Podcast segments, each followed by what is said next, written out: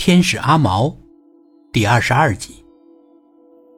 代表无论如何也无法崇拜这个哑巴娃娃，尽管阿毛的有关歧视别人告诉了他，他也只是笑笑。他觉得是村民愚昧，他倒也亲眼看见阿毛画那张画，他只承认这小娃娃大概有点画画的天赋。可村民们不这么想。他的工作进行不下去了，即使是村长也告诉他，得先解除村民们的顾虑。怎么解除顾虑呢？甲方代表把阿毛画的画拍了照片，发给他的老板，请老板定夺。老板把设计方请来，告诉大家，绝对不会有任何问题。如果有问题，设计施工都得承担责任，都得蹲大牢。甚至是吃枪子儿，谁愿意那么干呢？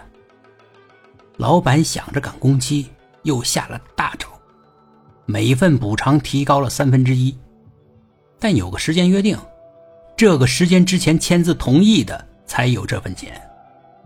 村民看到钱，也就不再多说什么了。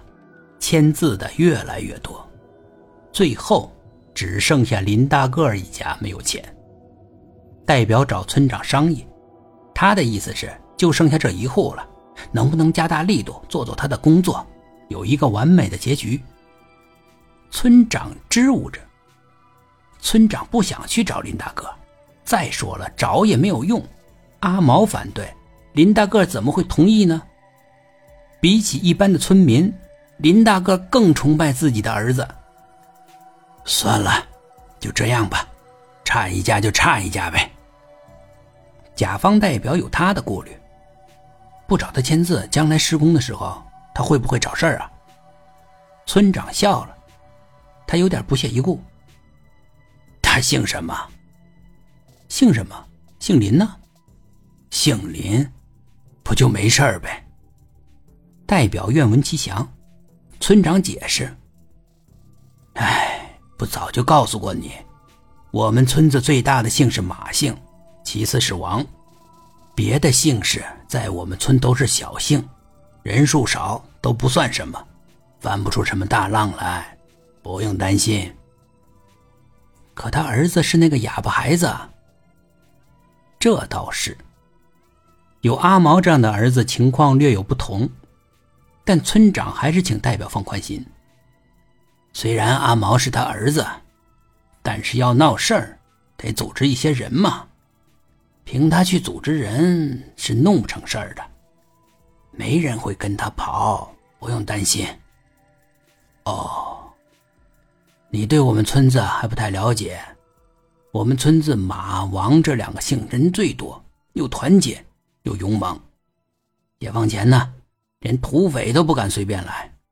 这两个大姓不要惹，至于别的姓嘛，就没什么担心的了。我们这两个大姓同意的事儿，他们只能服从，不敢跟着胡来的。扫除了障碍，资金又充足，水库很快就建了起来。林大个的确没办法去闹事儿，不过他也一直没有签字，赔偿款他也没要。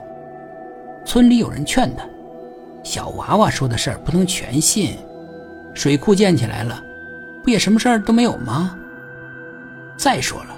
有钱不要，不是傻瓜吗？他只需写两个字，那一大笔款就到手了，何必那么固执呢？